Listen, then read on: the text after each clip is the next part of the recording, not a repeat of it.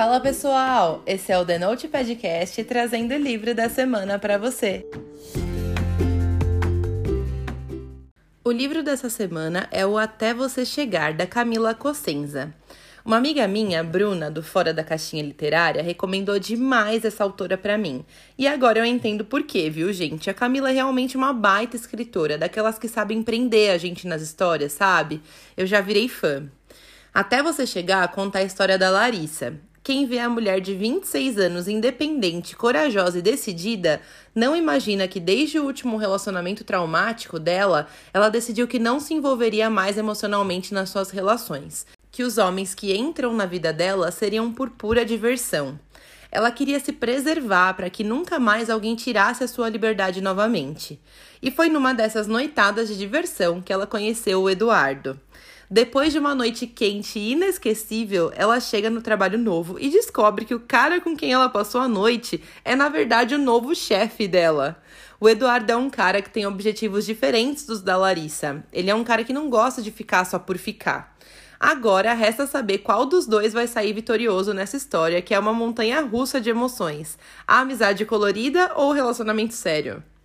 Esse livro é escrito em primeira pessoa, com dois narradores diferentes, e são 463 páginas de uma leitura super fluida e cheia de referências que fez com que eu devorasse o livro sem nem perceber. Vocês sabem que a minha série preferida da vida é Grey's Anatomy, né? Então aquele plot de a mocinha ficar com um cara e depois decidir que é o chefe dela já me ganhou de primeira, gente. Foi demais. O fato de a protagonista ter um passado misterioso que a autora não nos conta qual é, também faz diferença no decorrer da trama. Deixou a gente mais preso ainda, tentando descobrir qual era o grande trauma do passado dela.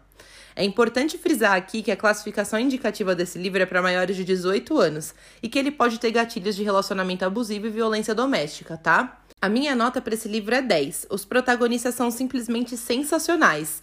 Por mais que sejam opostos, os dois têm personalidades marcantes e a química dos dois é boa demais. O desenvolvimento dos personagens é muito bem trabalhado pela autora, numa trama que faz a gente ficar preso na leitura. Por mais que seja um livro longo, com 463 páginas, ele não tem partes mornas e mantém o mesmo ritmo do início ao fim. Eu li esse livro na versão física e eu ganhei ele de presente da autora. Mas a boa notícia é que ele está disponível no Kindle Unlimited.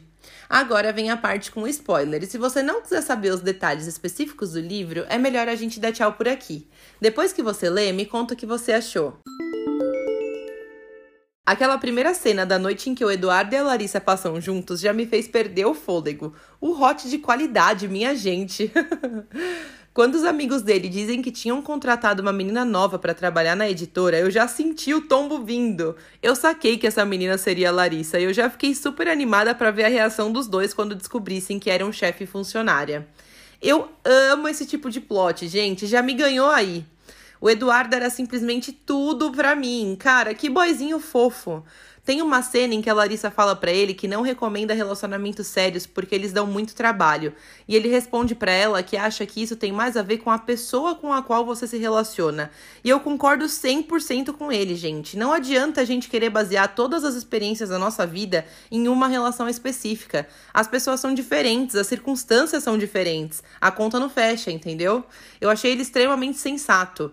Grande parte desse livro acontece em São Paulo, né? E eu sou de São Paulo, né, gente? Então eu amei várias referências que a autora deixou ao longo da história. A Bienal que acontece no IMB, por exemplo, foi demais. Eu já trabalhei no jurídico do IMB. E a gente sempre ia tomar café da manhã no Holiday Inn, que é o hotel em que os personagens do livro ficam hospedados. Eu amo quando livros mencionam lugares que eu já visitei. Parece que as histórias ficam mais pessoais. Eu fiquei chocada com a forma com a qual a Larissa afrontava a mãe do Eduardo. Eu sei que a Megera merecia pelos comentários preconceituosos, mas a Larissa também fazia questão de não pegar leve, né? Eu me diverti muito nessas cenas. Eu também ri muito com todo mundo chamando a ex do Eduardo de mãos leves. eu fiquei muito pistola com a Larissa pela forma como ela tratou o Eduardo na briga deles na Bienal quando ela descobre que ele mandou mensagem para a irmã dela. Ela pega pesadíssimo, diz que ele não tinha direito de se intrometer na vida dela só porque os dois estavam transando.